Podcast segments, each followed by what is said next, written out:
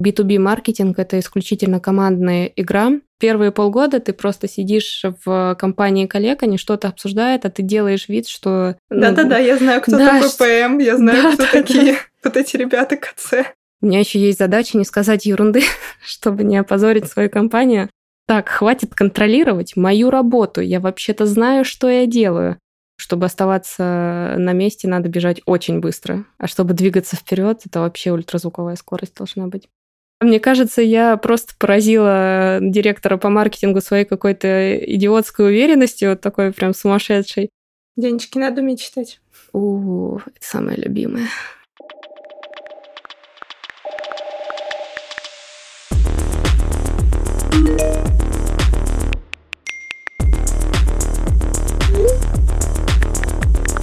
Привет! Меня зовут Диана, и я маркетолог. В этом подкасте я приглашаю к себе специалистов из разных направлений в маркетинге, чтобы подробно расспросить, в чем заключается их работа. В этом выпуске я погружаюсь в B2B-маркетинг. Есть устоявшееся мнение, что B2B далеко не фэнси-сфера. Вот какие сложились стереотипы вокруг нее. Там рулят продажи, маркетолог находится на вторых ролях, контекст, таргет и другие привычные инструменты маркетинга бесполезны, цикл сделки длится вечность. Я могла бы легко испугаться всех этих стереотипов и решить, что такая тяжелая, сложная тема вовсе не для моего подкаста. Но мне тоже довелось поработать в B2B, поэтому я точно знаю, что это отличная школа маркетинга. И, кстати, далеко не все стереотипы правдивы. Особенно насчет того, что маркетолог находится на вторых ролях. Сегодня у меня в студии Катя. Она работает отраслевым маркетологом в Крок. Крок — это технологический партнер с комплексной экспертизой, в общем, можете загуглить. Катя занимается продвижением решений для FMCG и ритейла. А еще у нее за плечами очень интересный опыт работы в PepsiCo и в агентствах. Среди ее клиентов были РЖД, нефтедобывающие компании, заводы. В общем, очень нетипичный набор. Но об этом Катя, пожалуй, расскажет уже сама. Ну что, поехали. Катя, привет. Привет. Спасибо, что ты согласилась поговорить со мной про B2B-маркетинг. Я уверена, что разговор получится очень классным, содержательным, особенно учитывая твой разносторонний опыт. Да, спасибо, что позвала. Ну смотри, у меня есть такая фишка. А, я прошу гостя рассказать, чем он занимается, как если бы он объяснял это своей бабушке. А, лаконично, просто, понятно. Попробуешь? Конечно. Но своей бабушке я говорю, что я занимаюсь рекламой, хотя это вообще преступление, потому что маркетинг и реклама — это абсолютно разные вещи. И вообще я занимаюсь э, маркетингом в компании Крок в отрасли ритейла и FMCG. Продвигаю IT-решения на эти компании от продажи компьютерных мышек до сложных систем виртуализации. Вау, большой спектр. А как ты оказался в Кроке? Ну, вообще я не целилась прям конкретно в B2B когда-то на втором курсе бакалавра, то есть 4 года назад, к нам а, пришел на пару спикер из Крок, и это была девушка. Я не помню, как ее зовут, я не помню, про что она рассказывала. Это были какие-то очень сложные на тот момент вещи из IT, но в конце она подарила нам прикольные шоперы, и так я эту компанию и запомнила. Шоперы были красивые. Да, да. Я до сих пор его ношу, кстати, 4 года. На секундочку. Не только красивые, но и качественные. О, а, да. И я запомнила компанию, потом увидела на ХХ э, симпатичное предложение, узнала знакомую компанию и так и откликнулась. То есть это твой первый опыт в B2B? А, не совсем. До этого я работала в рекламных агентствах, а, там как бы и B2B, и B2C, потому что проекты, которые ты делаешь, они, конечно, ориентированы как на конечного пользователя, то есть чтобы продать там, аудитории этой компании, так и непосредственно ты работаешь с бизнесом, потому что твой проект, стратегия или там что ты не делаешь на стороне агентства для клиента, оно так или иначе взаимодействует с бизнесом. Поэтому до этого у меня был вот такой опыт. Также я работала в PepsiCo, там я, собственно, близко познакомилась и с ритейлом, и с FMCG, и с B2B, со всем, чем занимаюсь сейчас. В B2C, в PepsiCo я работала в бренд-менеджменте Adrenaline Rush энергетика. Было очень интересно, потому что крутой э, молодежный бренд, а, активный и дерзкий. Потом я попала как раз в B2B направление в работу с ключевыми заказчиками, то есть как раз в работу с сетями. И вот там уже было больше B2B. Наверное, за это время ты в целом поняла, что такое B2B маркетинг или нет? Как сама чувствуешь? Но за время работы в Крок и за свой предыдущий опыт, конечно, да, картинка сложилась. На одном из обучений я услышала интересное сравнение маркетинга с Луной. И оно прям классно накладывается на вот эту B2B и B2C историю. То есть у нас есть светлая сторона Луны, которую все видят. Это диджитал, это наружка, это телек, это вот тот самый веселый B2C. Медичка, бренды, да, вот да, это все. да, да. А есть темная сторона Луны, которую мы не видим, о которой мы не подозреваем, но она есть. Это аналитика, это метрики, это стратегия, и вот это вот больше про B2B. Мне кажется, об этом абсолютно не говорят в университете. Я, не была к такому готова. Ну, да, э, ты права. Вообще, у нас э, был предмет как раз в магистратуре. По Мы с Катей однокурсницы. Да. Э, у нас был B2B маркетинг, но то, что там рассказывали, и то, чем я занимаюсь сейчас, давай откровенно, это абсолютно разные абсолютно вещи. разные вещи. Поэтому да, на самом деле о разнице B2B и B2C и вообще, в принципе, о специфике B2B говорят и пишут довольно мало, что удивительно, потому что это ну, огромный пласт бизнеса. О, давай как раз об этом поговорим. Чем, вот, на твой взгляд, отличается B2B и B2C? Первое отличие, которое, наверное, самое распространенное, это то, что B2B он более рациональный. Это одновременно и отличие, и такое, как это, предубеждение, сложившееся в B2B рынке, что там все прямолинейно, решает только цена, а, и никакого креатива нет. Да, B2B действительно более рациональный, чем B2C. Там действительно нужно подходить с более аналитическим подходом ко всему.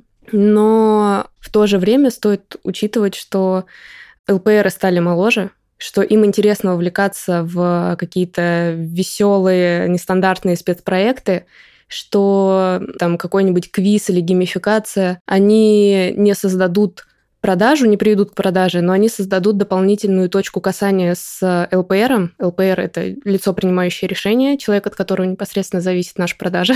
То есть стереотип о том, что это там 40-летний дядечки, он на самом деле уже не так уж имеет место быть? Ну, где-то имеет, где-то не имеет, потому что все таки отрасли есть разные. А, например, мы в Крок работаем с шестью ключевыми отраслями. Это ритейл FMCG, АПК, а, нефтегаз. Агропромышленный комплекс надо Да. расшифровывать. Да, да, да.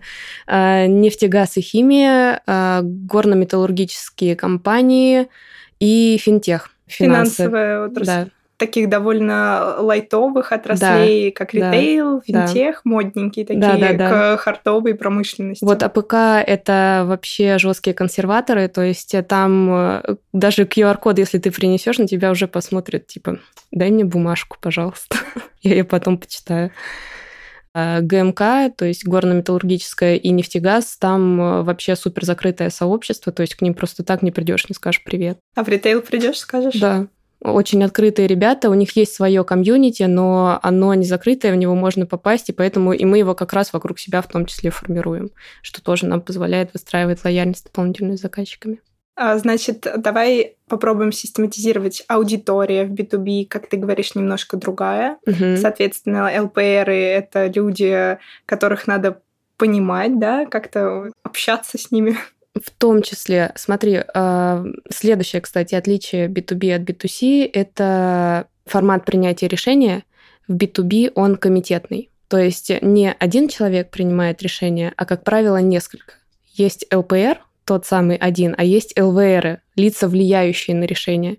И их мы тоже учитываем, их тоже нужно понимать. Поэтому, когда мы делаем какие-то маркетинговые активности, они ориентированы не на одного ЛПРа, а, как правило, на вот эту группу лиц. А они разные по своим интересам, да? Да, потому что мы все-таки работаем не с компаниями, а работаем с людьми в этих компаниях, а у них есть разные мотивации. Мотивации э, корпоративные и личные. Там разный набор ЛВРов, допустим, вот в этом комитете по принятию решения. Кому-то из них хочется автоматизировать, допустим, какой-то процесс, удешевить его, ну, то есть э, сократить расходы на него. Ну да, логично. Да. А кому-то это не надо. Как это? А, потому что ему выделили бюджет, ему надо освоить этот бюджет, э, чтобы ему там в следующем году выделили столько же. М, И, как правило, ЛПРам не нужно делать э, хорошо, не запланировано. Ух ты, то есть интересы могут быть э, диаметрально противоположными. Конечно. Это неожиданно. Да, и важно выстраивать вообще компанию по работе с заказчиком так, чтобы внутри вот этого комитета найти одного человека, а, который будет проводником твоим, который будет продвигать твою компанию а, внутри этого комитета. Только через него ну, можно дойти до продажи. Это так называемые вот эти подходы bottom-up и top-down, да? Ну, что-то, да, что-то типа того. То есть э, bottom-up — это когда угу. ты находишь какого-то сотрудника в компании, не очень высоко сидящего, и стараешься через него продвинуть свою инициативу наверх. А, Работает? А, по-разному. Как правило, мы идем уже с верхушки. Хорошо, у нас есть аудитория, uh-huh. у нас есть более э, такой подход к метрикам и ко всему, как ты говоришь, к аналитике более серьезный. Uh-huh. А, что еще?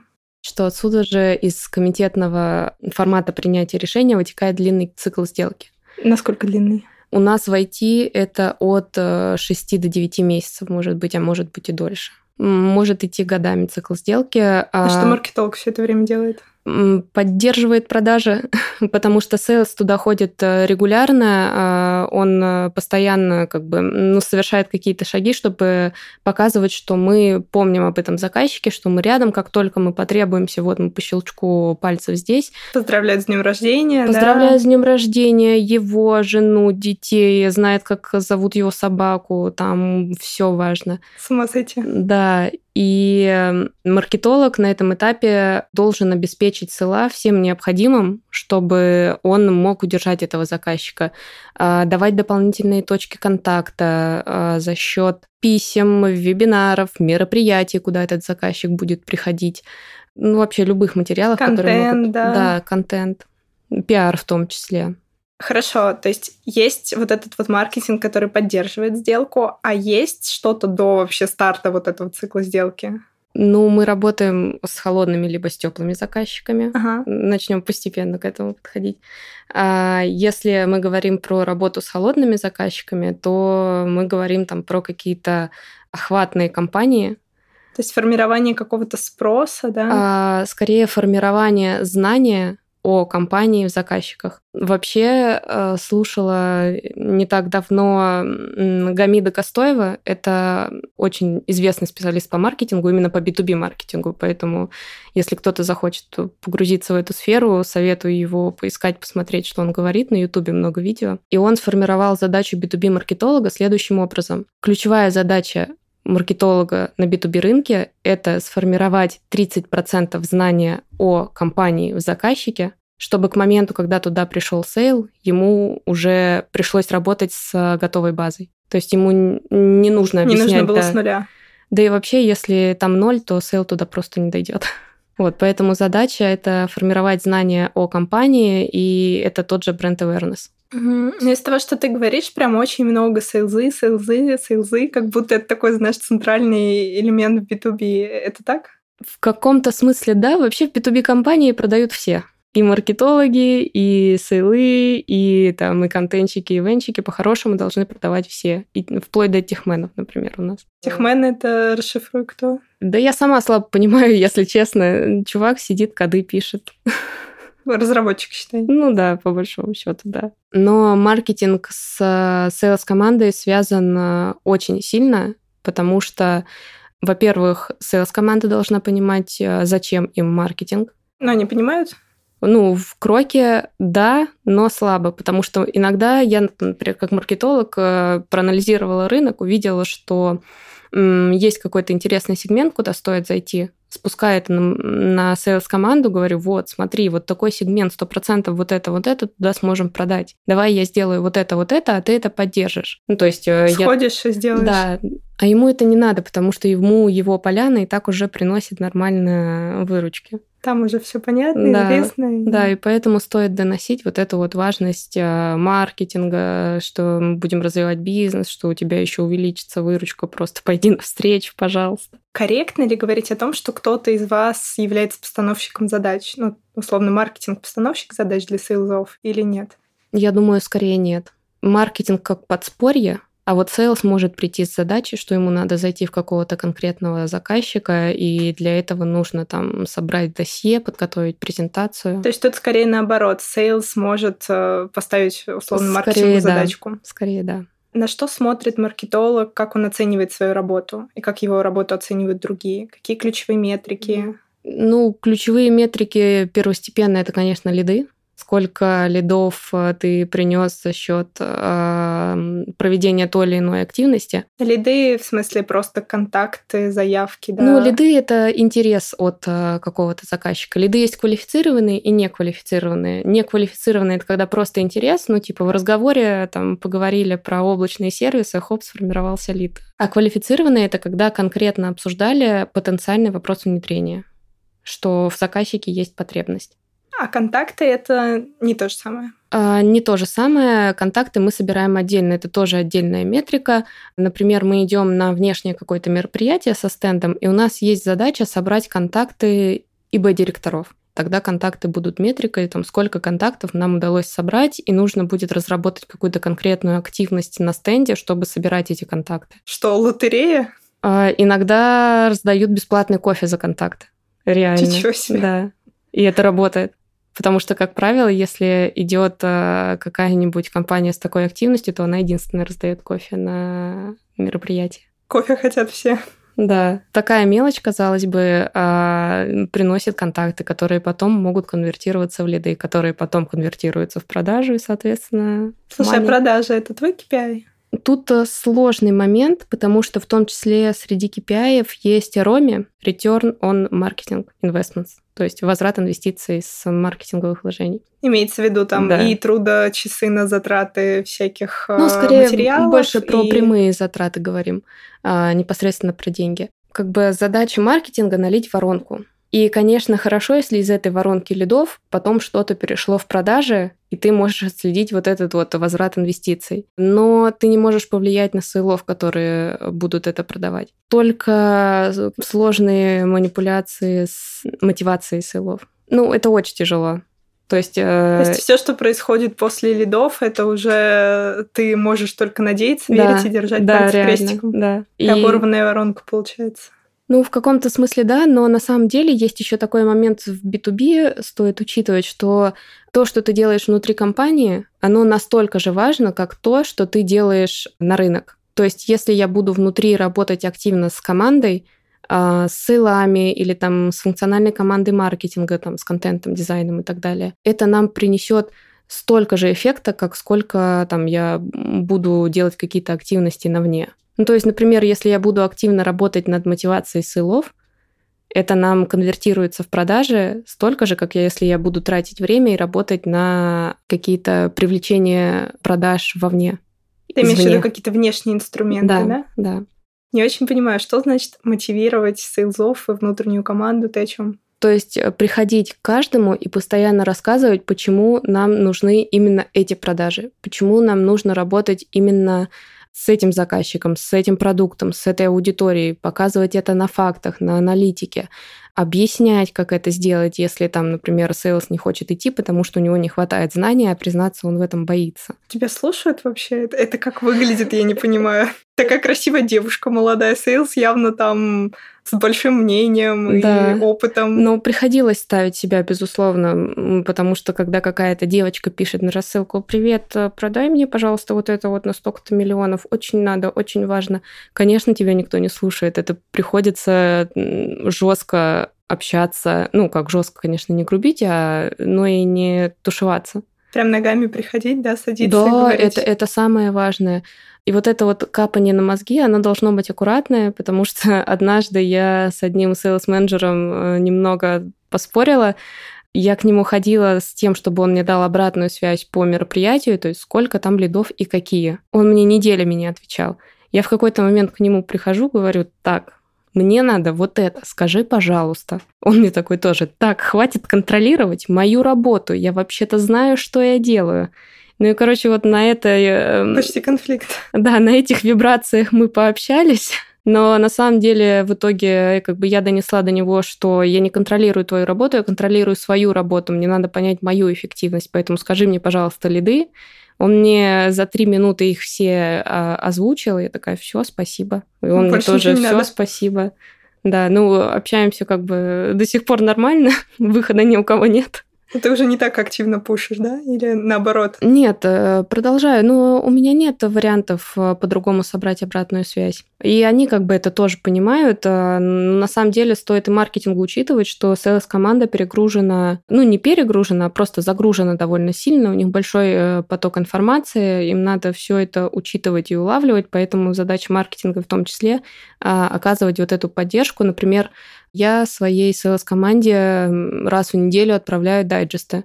Дайджесты новостные с тем, что произошло на рынке, ключевые какие-то события на рынке ритейла и на рынке IT. Хорошая практика. Да, и казалось бы, это такой банальный, простой инструмент, но действительно помогает им отслеживать, что происходит и куда с каким решением можно пойти. Понятно. Теперь, кажется, становится чуть более прозрачно, что ты имел в виду под мотивацией. Ну да, да с сейлзами и правда довольно много у тебя коммуникации. А что касается все-таки твоей какой-то работы на внешний рынок, какие у тебя инструменты? Ты контекст настраиваешь? Ну, если честно, нет. Это популярный инструмент в B2B, а, если мы говорим о большом B2B, а, о корпорациях, он не прижился, потому что наши ЛПРы просто не смотрят на все эти баннеры, им это не интересно и не нужно и не важно. Наши ключевые инструменты, их вообще можно поделить на онлайновые и офлайновые точно так же.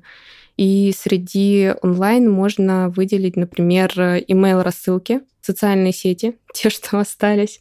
Прям аккаунты? А, ну, если честно, сейчас уже, конечно, сложнее, потому что когда был Facebook, прекрасные те времена, тогда было очень легко доставать вот эту бизнес-аудиторию, потому что она там активно сидела в бизнесовых сообществах. Вконтакте мы пробовали вообще ноль. Не идет. Вообще никак. И, э, может быть, для SMB, это для среднего малого бизнеса, этот канал еще подойдет потому что там, кажется, чуть более простая аудитория. И, например, для них точно так же работает телек. Если вспомните, на ТВ идет реклама банка «Точка», которая как раз ориентирована на средний малый бизнес. И, видимо, это работает, потому что идет давно. В видимо, больш... не везде. Но в большом B2B нет. А, но если дальше вернуться к каналам, которые у нас есть, это профессиональный блог. Например, у нас это на Хабре такое большое айтишное сообщество, и мы туда пишем, ну, такие статьи прям для айтишников-айтишников. Но это больше на продажи или больше на HR-бренд? Это скорее HR-бренд и в целом brand awareness на продажи через Хабр не случатся. Продажи, если честно, случатся только через э, личный контакт сейла. Потому что сейл — это точно такой же канал коммуникации, как и все, которые я вот сейчас перечисляю. Что там еще есть? А, например, метапы и вебинары. Проводим тоже активно, генерим лиды на них или просто повышаем узнаваемость, подчеркиваем какую-то конкретную проблему и мотивируем э, заказчиков идти к нам с ней. Это только в онлайне? А, да, мы можем провести на самом деле офлайн формат подобный. Это будет уже бизнес-ужин скорее или бизнес-завтрак. То есть примерно а, такой же подход, там два часа а, деловой части, и потом идет обсуждение. То есть, по сути, точно так же, как в вебинаре ты концентрируешься на одной какой-то темке и ее раскручиваешь все мероприятие. Также сайт будет э, каналом коммуникации, ну, конечно, чуть менее активным, но его обязательно нужно вести как э, имиджевую такую страничку, потому что что за крупная компания без э, актуального сайта? Несерьезно. Абсолютно. Контакт-центр или колл-центр. Холодные обзвоны? Очень редко, конечно, холодные обзвоны, но скорее обзвоны по итогам мероприятий или в преддверии мероприятий, чтобы уточнить, э, придет или там не придет э, ЛПР к нам. По итогам вебинаров тоже проводим обзвоны. Например, нужно ли вам прислать э, запись, а что вам запомнилось, а может быть у вас есть интерес к этой теме. То есть через обзвоны мы также генерим лиды там по итогам мероприятий. Если идти дальше, то это пиарная тема. Пиар, конечно, тоже такой серьезный канал коммуникации. В каких-то и, профильных изданиях? Да, в нашем случае это IT-издания э, и отраслевые, то есть ритейл FMCG. Но пиар — это тоже стопроцентный бренд awareness, повышение узнаваемости, а, информирование рынка, что, например, у нас есть вот это, и мы сейчас делаем вот то-то, может, вам это тоже надо, но лиды таким образом не генерятся абсолютно, это стоит тоже как бы держать в голове. А рейтинги работают? Безусловно, потому что крупные компании будут на это смотреть, и очень хорошо рейтинги помогают при участии в тендерах. Когда ты подаешься в тендер, если ты указываешь, что ты был в рейтинге, то уже автоматически ты имеешь такое небольшое преимущество. И э, в целом рейтинги, они создают эм, репутацию бренду, положительный такой его имидж, а репутация — это все на B2B. Вот э, репутация и бренды, если на B2C рынке бренд — это залог покупки, то на B2B бренд — это залог того, что ты будешь хотя бы рассмотрен к это покупке. такой must-have. Да. То есть, если у тебя нет бренда, тебя даже не допустят до конкурса, потому что, ну, это риск. А, одно дело, ты там привел какую-то известную компанию, что-то пошло не так, но ты знаешь, что она тебя там поддержит, она все исправит, потому что у них есть вот этот вот бренд, есть вот эта репутация. А если ты привел какого-то там Васю, с каким-то, да, крутым продуктом, который сам его написал, он им опьянен э, и готов его продвигать и развивать, и говорит, что он вам там сейчас столько наделает, и такой, хорошо, я поверю, допустил его, ну, ты как ЛПР, допустил его до игры в конкурсе, а Вася потом прокололся, то это какой риск для тебя, как для ЛПРа, потому что ты его привел, ты вообще чем думал? Угу, то есть никакого не может быть даже в теории такого энтузиаста, фрилансера, который придет это все делать. Только компания, только с брендом, с именем, Я с, с таким опытом. пока не сталкивалась, чтобы вот энтузиаста допустили. Ну, с энтузиастом могут пообщаться. А чтобы его прям допустили до игры в конкурсе, ну, хз, если можно так сказать здесь. Окей, довольно много инструментов разных ты перечислила, а в работе с ними тебе помогают смежные команды? Да, конечно, у нас есть команда контента, пиара, диджитала, ивентов. Вот, кстати, ивенты я еще не упомянула. Ивент у нас э, внешние и внутренние. Там, внешние — это отраслевые мероприятия, на которые мы ходим там делегатами или спикерами.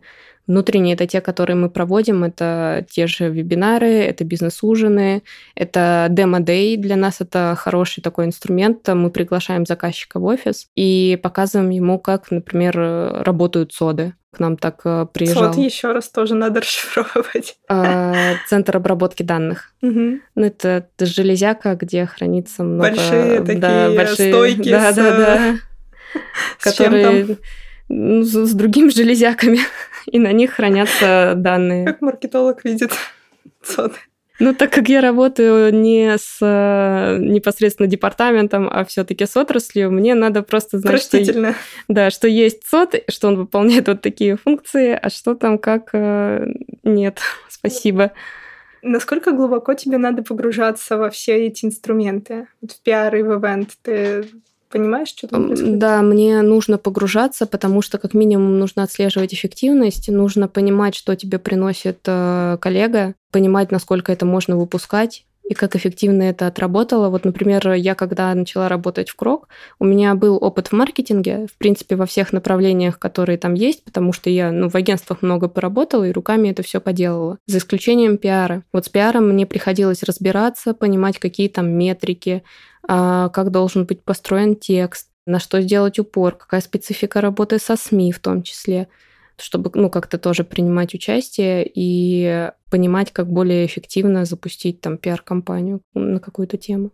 Все эти инструменты ты как минимум в теории, то есть понимаешь. Да, да. А в идеале их еще через себя пропустить каким-то образом. Вот тогда будет вообще и все эти инструменты нужны для того, чтобы ЛПРы и лица, помогающие принимать решения, влияющие на, влияющие на принятие решений, а, сформировали свое какое-то мнение о вашей компании. Да, конечно, сформировали свое мнение, усвоили какую-то информацию о компании, уже имели знания о ней до того, как мы к ним придем. Да, для этого. Ну и чтобы впоследствии, конечно, совершить продажу. А чем они живут, эти ребята вообще? Кто это? Ну, смотри, стоит понимать, что это ребята на высоких позициях которые шли к этому. Конечно, ребята на высоких позициях, мне прям коробит так говорить, потому что там далеко не ребята. Но, в общем, шли они к этому э, не один, не два, не пять лет, а гораздо больше. И ключевая их личная задача — это избегание рисков, потому что они всегда находятся под давлением того, что на их место огромная конкуренция.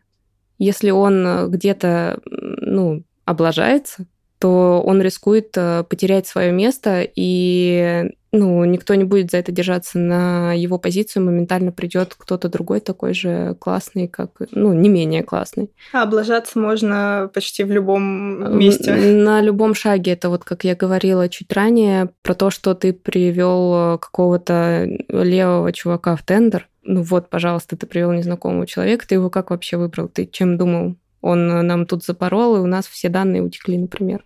Да, да, страшно. Почему ты не привел там всем известный крок или софтлайн? Они бы нам хотя бы с этим потом помогли, а тут... Как тебе вообще для этой аудитории пытаться что-то придумать. Ты же, наверное, совсем не понимаешь, чем они живут. Ну, поначалу было тяжело, да, потому что все равно вообще такая ловушка Джокера для любого маркетолога — это при проработке какой-нибудь маркетинговой активности ориентироваться на себя. Полагаться на свое мнение. Да. Недавно, кстати, был такой момент. Э, мы с ребятами рисуем карту цифровизации. Ну, то есть показываем, э, где какой участок в ритейле, как можно автоматизировать, цифровизировать, какие решения можно внедрить. И мы пытались отрисовать Яком, интернет-магазин. А ребята нарисовали компьютер. Я такая, ребят, кто Сейчас покупает, все с телефона да, кто делается. покупает в интернете через компьютер. Все покупают с телефона. А, ну, мы как бы начали дискутировать на эту тему, потом посмотрели статистику, а, блин, реально почти 50% аудитории, там 40 с чем-то, покупает с компьютера в, реально? да, в интернет-магазин. Ну, это в смысле какая-то специфичная аудитория, да, там? Я не знаю, но как бы интернет показал так. Мне кажется, у нас с тобой какое-то искажение просто профессиональное. Мне тоже сложно Возможно. поверить. И я покупаю с телефона. Ну, конечно. Я тоже. Я даже ни разу, наверное, с компании заходила на какие-то интернет-магазины. Могу поверить, что действительно сложно в такой сфере, которая так далека от тебя, что-то делать в плане маркетинговых активностей. Э, Сферу мы имеем в виду ритейл или специфику ЛПР? Да вообще в целом, наверное, Вообще про целом. ЛПР в ритейле. Ну да, а, вообще ритейл мне близок сам по себе, потому что у меня и родители, сколько я себя помню, работали в ритейле, FMCG э, в крупных компаниях, и я как-то всегда априори понимала, что я тоже буду работать в этом направлении. Когда я вырасту, буду как мама. Да, примерно так. И на самом деле сейчас, когда я делаю какую-то активность на свою аудиторию, я иногда прихожу к папе, потому что, ну, он тот самый классический ЛПР, просто он сейчас уже не работает в FMCG, а до этого как бы там больше 20 лет отработал. Периодически прихожу к нему и говорю, смотри, хочу сделать вот это, вот это, вот это. Вот ты бы вообще купился, ты бы вообще пришел, Слушай, как удобно. да, да. Помогает. Да, реально. Иногда он говорит, да, круто. Иногда он такой, ну, Ну, Катя, ну Зай, как так вообще не делается. Ну, пап. Ну и вообще в целом при работе с ЛПРами очень важно, особенно на первых порах, с ними общаться, чтобы понимать, что это за аудитория. Опять же, там, какие у них риски, какие у них мотивации, потому что в том числе стоит учитывать их личные и профессиональные мотивации при проработке активности или там при продаже, А ты заходе. каздевы проводишь или общаться это в смысле? Ну, вот с папой. Ну, я шучу, А, то есть конечно. Каздевов как таковых э, А, не принято. Нет, мы проводим, во-первых, у нас а, есть мероприятия оффлайновые, куда мы приглашаем наших заказчиков, и где я обязательно присутствую как маркетолог. Во-первых, чтобы проконтролировать, что оно проходит так, как оно должно проходить, а, достигает, ну, закрывает все наши задачки. И, во-вторых, чтобы общаться там с ЛПРами. Я прям, ну, подхожу и стараюсь как-то вот ненавязчиво... а, ш- ну, Или навязчиво. или навязчиво а, узнать у них то, что мне нужно. Ну, у меня еще, так как я не так, чтобы сильно долго работаю именно в IT, у меня еще есть задача не сказать ерунды, чтобы не опозорить свою компанию. Ты больше молчишь. Ну, я больше слушаю. И в том числе у нас есть ежегодное исследование. Мы изучаем образ крок э, там, в ритейле. На базе этого тоже делаем для себя какие-то выводы, там, что сейчас у ЛПРов и э, как они, там, например, относятся сейчас к нашей компании, какие у них планы вообще по поводу развития собственной компании. То есть это какие-то такие масштабные или немасштабные опросы потенциальных ваших заказчиков о том, как крок выглядит в их глазах и дальше по сфере. В целом, да, но они не столь масштабные, потому что, опять же, у нас B2B. Не очень много. Да, и если мы опросили 30 человек глубинных интервью, 30 а, сделали, это уже вполне достаточно. Ну, чтобы сделать реальные выводы. Или, например, э, вообще как правильно делать, и как мы сейчас как раз этим занимаемся. Мы сначала изучаем рынок э, в открытых источниках, что пишут вообще, какие тренды формируются на рынке. Такие кабинетные исследования. Да. И потом эти данные э, подтверждаем на уже глубинных интервью. Тогда мы получаем прям максимально четкую картинку. Понятно, довольно классическая схема. Да. Угу. А как вообще ты бы охарактеризовала набор скиллов, которые тебе каждый день требуются в работе? Давай начнем с хардов. Это сто процентов аналитическое мышление. То есть, если ты делаешь какие-то выводы, они должны быть подтверждены какой-то аналитикой, какими-то фактами на рынке. Или если ты видишь, что на рынке что-то происходит, ты должен уметь сделать из этого правильный вывод. Например, э, вводят э, закон об обязательной маркировке, честный знак. Что это значит? Это значит, что нашим заказчикам придется внедрять еще один бизнес-процесс по отслеживанию этой маркировки. Это значит, что с полки товар будет уходить сложнее, потому что со временем э, эта маркировка дойдет до того, что если у тебя товар просрочен, ты не сможешь его продать.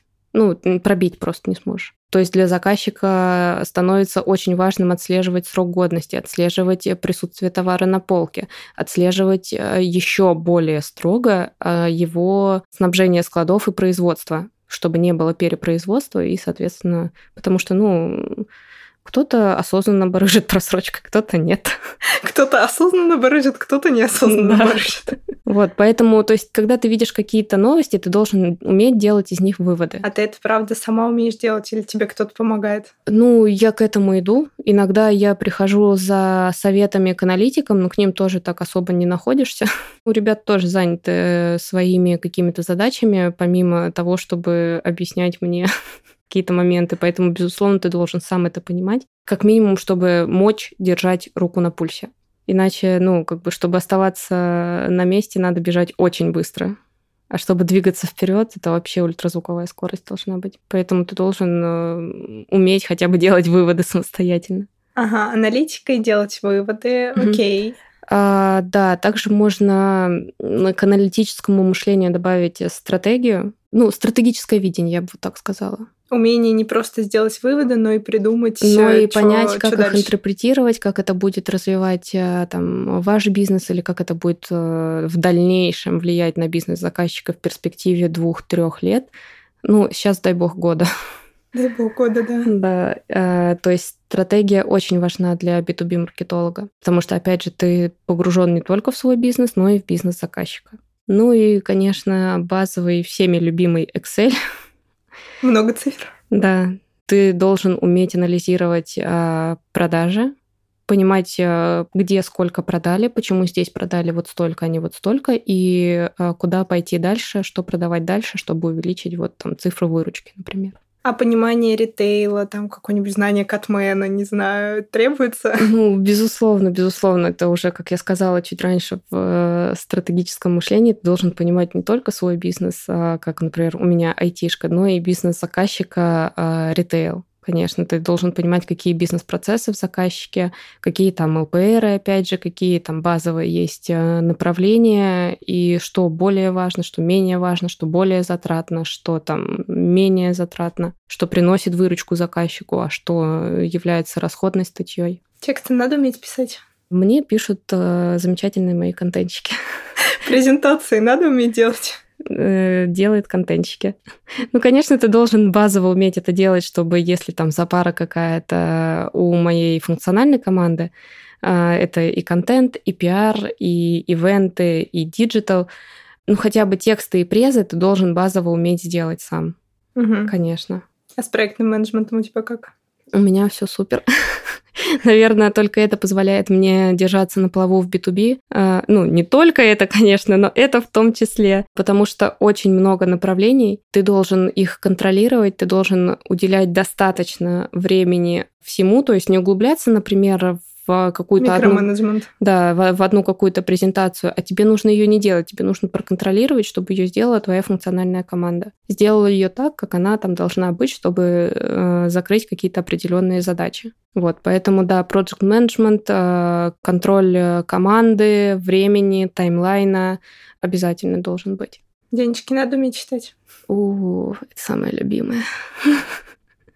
Конечно, конечно, нужно понимать, а, начнем с того, там, например, что такое маржинальный доход и маржинальность, чем это отличается от выручки. Я помню, когда я только пришла, мне попросили принести отчет, где будет маржинальный доход и маржинальность проекта. И я чуть себе на секунду мозг не сломала вот в первые моменты, потому что я прям в ступор стала такая, так, это что, разные вещи? Поэтому, ну, конечно, нужно в это погружаться и э, базово экономические показатели тоже знать. Так, а в IT ты насколько глубоко погружена? Ой, я... Программировать не надо уметь? Не, уметь не надо. Вообще, слава богу, не надо уметь программировать.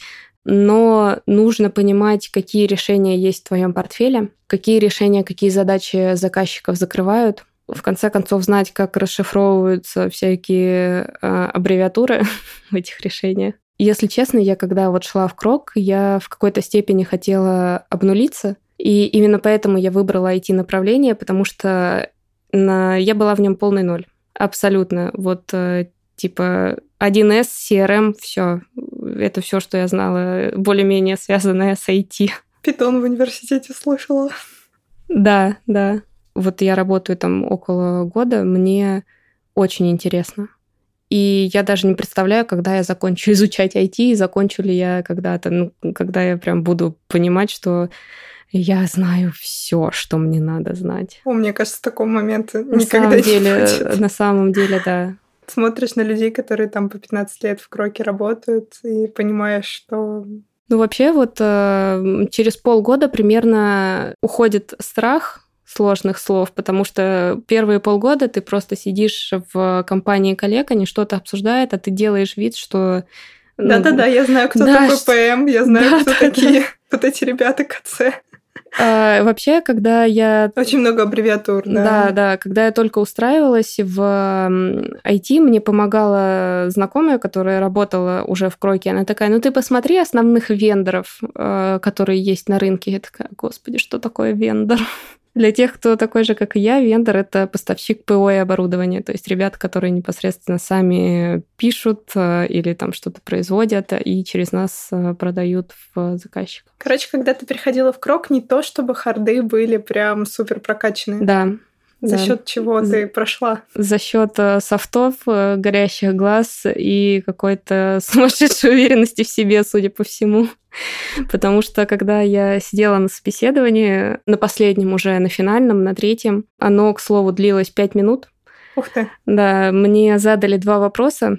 Что для тебя маркетинг? Чем занимается маркетолог в твоем понимании? И второй вопрос э, как раз э, про IT. Какой у тебя опыт и как ты себя здесь видишь? Ну, как бы на первый вопрос я еще ответила, а вот на второй кстати, вот еще про мои знания в IT. Я такая, искусственный интеллект. Я буду его развивать. И вот это вот какую-то тираду про искусственный интеллект я задвинула, что я буду его развивать, продвигать вообще индустрию в России. Эм, Искусственного интеллекта. Да, мне кажется, я просто поразила директора по маркетингу своей какой-то идиотской уверенностью, вот такой прям сумасшедшей. И на следующий день мне позвонили, сказали, все отлично, очень понравилось, вы приняты. Будете развивать искусственный интеллект. Да, да, да.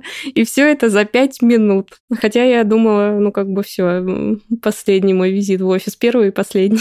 Какие еще софты требуются? Коммуникация, потому что приходится коммуницировать очень много с большим количеством людей, разных людей, причем потому что если команда маркетинга у нас немного помоложе, команда там э, продаж, она... Сильно постарше? Да, ну не сильно, но постарше и поспецифичнее. Клиенты — это вообще третий сегмент, с ними тоже надо коммуницировать и как-то искать свой tone of voice. Поэтому, да, коммуникативными навыками, безусловно, нужно обладать. А навыки работы в команде 100%, а, потому что B2B-маркетинг — это исключительно командная игра. Один человек просто физически не может знать всего необходимого для успешного функционирования бизнеса. Мы в Крок работаем по отраслям, и на каждой отрасли у нас есть отраслевая команда, состоящая как минимум из трех человек. Это маркетолог, который отвечает за то, какой месседж мы отправляем на рынок и в какие каналы мы там это дистрибуцируем.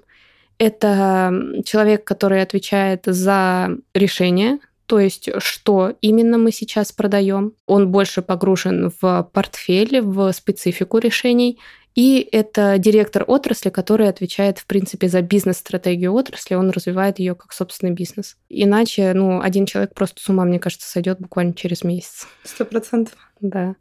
Поэтому нужно... Умение работать да, в команде, умение работать коммуникация. Что-нибудь еще? Тайм-менеджмент.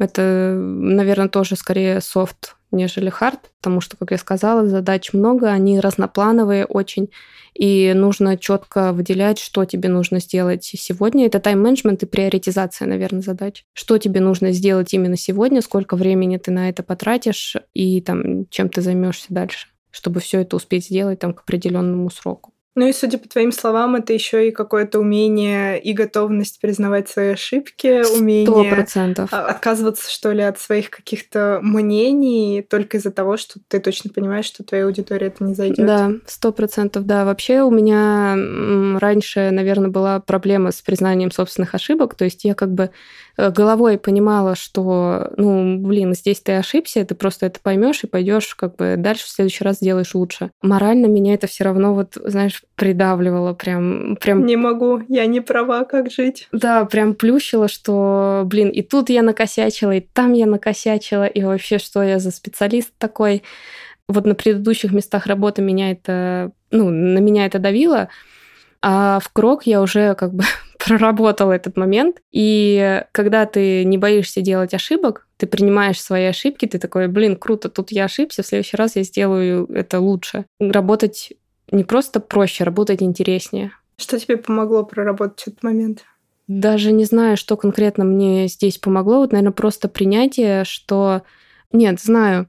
Когда я начала работать, э, моя тимлид меня сразу предупредила. Работа маркетолога – это ответственность ответственность, она тянет за собой так или иначе какие-то вот последствия. Иногда это положительные последствия, иногда это, ну, по-любому будут ошибки, и за эти ошибки тоже надо нести ответственность. Ответственность нужно нести как за хорошее, так и за какие-то проколы свои. То есть тебе помогло осознание того, что... Что от ответственности ты никуда не денешься. И точно так же от ошибок ты никуда не денешься. И вот чем больше у тебя будет ошибок, тем круче ты будешь потом, и тем больше будет твоя ответственность, и тем более крутой ты специалист в итоге получишься. Но это моя логика исключительно. Я для себя это объясняю так. Слушай, главное, что помогло. Да, сейчас я себя просто чувствую как минимум свободной, с развязанными руками на работе, потому что я не боюсь, э, там, не знаю, отправить какую-то презентацию директору отрасли, э, не перепроверяю ее по сто раз, потому что я не боюсь ошибок. Ну, пришлет он мне комментарии, но я их просто приму к сведению и там внесу э, в эту версию, а в следующих просто уже не будет. Потому что раньше у меня просто был такой момент, что я могла еще один день тупо перечитывать, сидеть презентацию, потому что я боялась ее отправить. Не дай бог, там будут ошибки. Кажется, что у тебя очень классный наставник, раз она так сильно помогла тебе осознать. Она это. очень крутая. Ну, прям я, когда у нас личные встречи, я ей что-то рассказываю, какие-то вопросы задаю, она просто раскладывает в момент все на молекулы. Так, ну вот это и вот это, значит, сделаем и вот так, и вот так. Вот это тебе ничего не принесет, это ты сделаешь для фана, а вот тут, да, тут будут лиды. И ты так смотришь с открытым ртом на это, блин, хочу так же когда-нибудь. Тебе а, очень повезло. Да, и она вот этим вот она вдохновляет, она как и специалист очень крутая, и как э, человек классная, поэтому супер комфортно работать, и я безумно рада, что вот на таком тяжелом этапе, когда я шла в направление с нуля, э, и я была несколько покалечена своими предыдущими опытами, потому что... Такого наставника раньше не было. Да, да, да. И вот здесь я с ней встретилась. Мне кажется, я за 8 месяцев э, я ощущаю в себе колоссальный рост за вот это время работы. А как думаешь, без э, вот этого наставничества ты бы как-то по-другому себя чувствовала? Я думаю, да, потому что если смотреть на коллег, которые уже, знаешь, от тебя непосредственно что-то требуют, какого-то результата, им не важно, как ты себя чувствуешь как специалист, им не важно, как ты себя чувствуешь как человек, им важно, чтобы ты принес этот результат. Вот когда у тебя есть такой тимлит, который все-таки за твое развитие как эксперта, как специалиста, как человека, безусловно, это классная поддержка и подспорье. И это ну, просто мотивирует идти вперед, потому что, блин, ну, ты смотришь, человек в тебя верит, человек в тебя вкладывается там своим временем. Просто стрёмно потом не показать результат. Это точно. Сама хочешь когда-нибудь таким тем лидом стать для кого-то? Я думаю, что да, потому что я, в принципе, люблю э, чем-то делиться с людьми, информацией, чем-то полезным, просто, не знаю, эмоциями, энергией. Да, работать с людьми классно, особенно когда ты видишь в них потом еще результат, особенно когда понимаешь, что какая-то долька этого результата зависит э, от э, тебя. И да, я бы хотела этим лидом когда-то, может быть, и там э, спикером стать, чтобы тоже полезную какую-то информацию, свое видение доносить до людей и помогать развиваться и людям самим, и отрасль развивать. Это круто же. Как думаешь, что тебе до этого момента нужно сделать? Стать еще более уверенной в себе потому что на самом деле то, что я сижу здесь, это большой шаг э, для борьбы с синдромом самозванца, который, наверное, свойственен всем классным людям. И да, развивать уверенность в себе и, конечно, экспертность наращивать свою, потому что а, есть еще куда расти. И это круто. Кто в твоей голове классный Симо? Это человек, который на мой взгляд, чувствует тренды, потому что тренды и маркетинг связаны очень сильно. Это человек, который, на мой взгляд, в том числе обладает аналитическими способностями, потому что как бы не хотелось от этого уйти, но маркетинг и цифры тоже связаны очень сильно. Это, ну, в зависимости от команды, конечно, но, на мой взгляд, это человек, который должен чувствовать других людей, потому что, ну, во-первых, ты маркетолог, ты должен быть эмпатичным и ориентированным на других людей, ну, а во-вторых, ты там уже э, занимаешь такую должность, ты должен все-таки показывать пример собой. Наверное, какие-то такие моменты я выделю. И, э, безусловно, это человек, который ориентирован на результат, а не просто на какую-то картинку.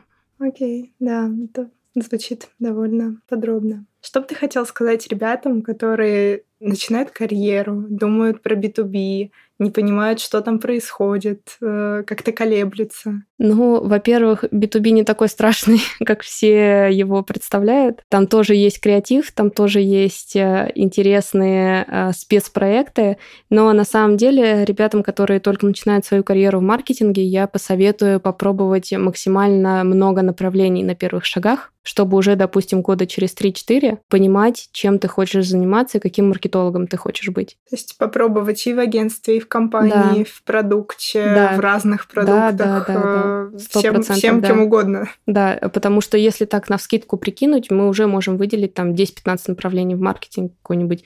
И SMM, и таргетинг. И, и перформанс, да, и контент, да, да, да. и ивент, и пиар в да. целом. Вот, вот. Много всего. Поэтому я советую максимально постараться попробовать себя во всем и понять, что тебе ближе. Тебе ближе там креатив или тебе ближе цифры, например. Очень классный совет. Я абсолютно согласна. Угу, потому что я тоже через это прошла, и сначала меня парило, что я работаю там в компаниях по полгода, по году максимум, а сейчас, э, когда я уже понимаю, там, 4 года спустя, что я нахожусь на своем месте, что мне абсолютно комфортно, и это, по большому счету, залог как раз э, вот этого моего опыта. То есть уверенность все-таки появляется? Да, сто процентов, да. Здорово. Пусть у всех появится уверенность рано или поздно, спустя полгода или пять лет в компании, как бы там ни было. Я думаю, что мы с тобой обсудили все, что хотели.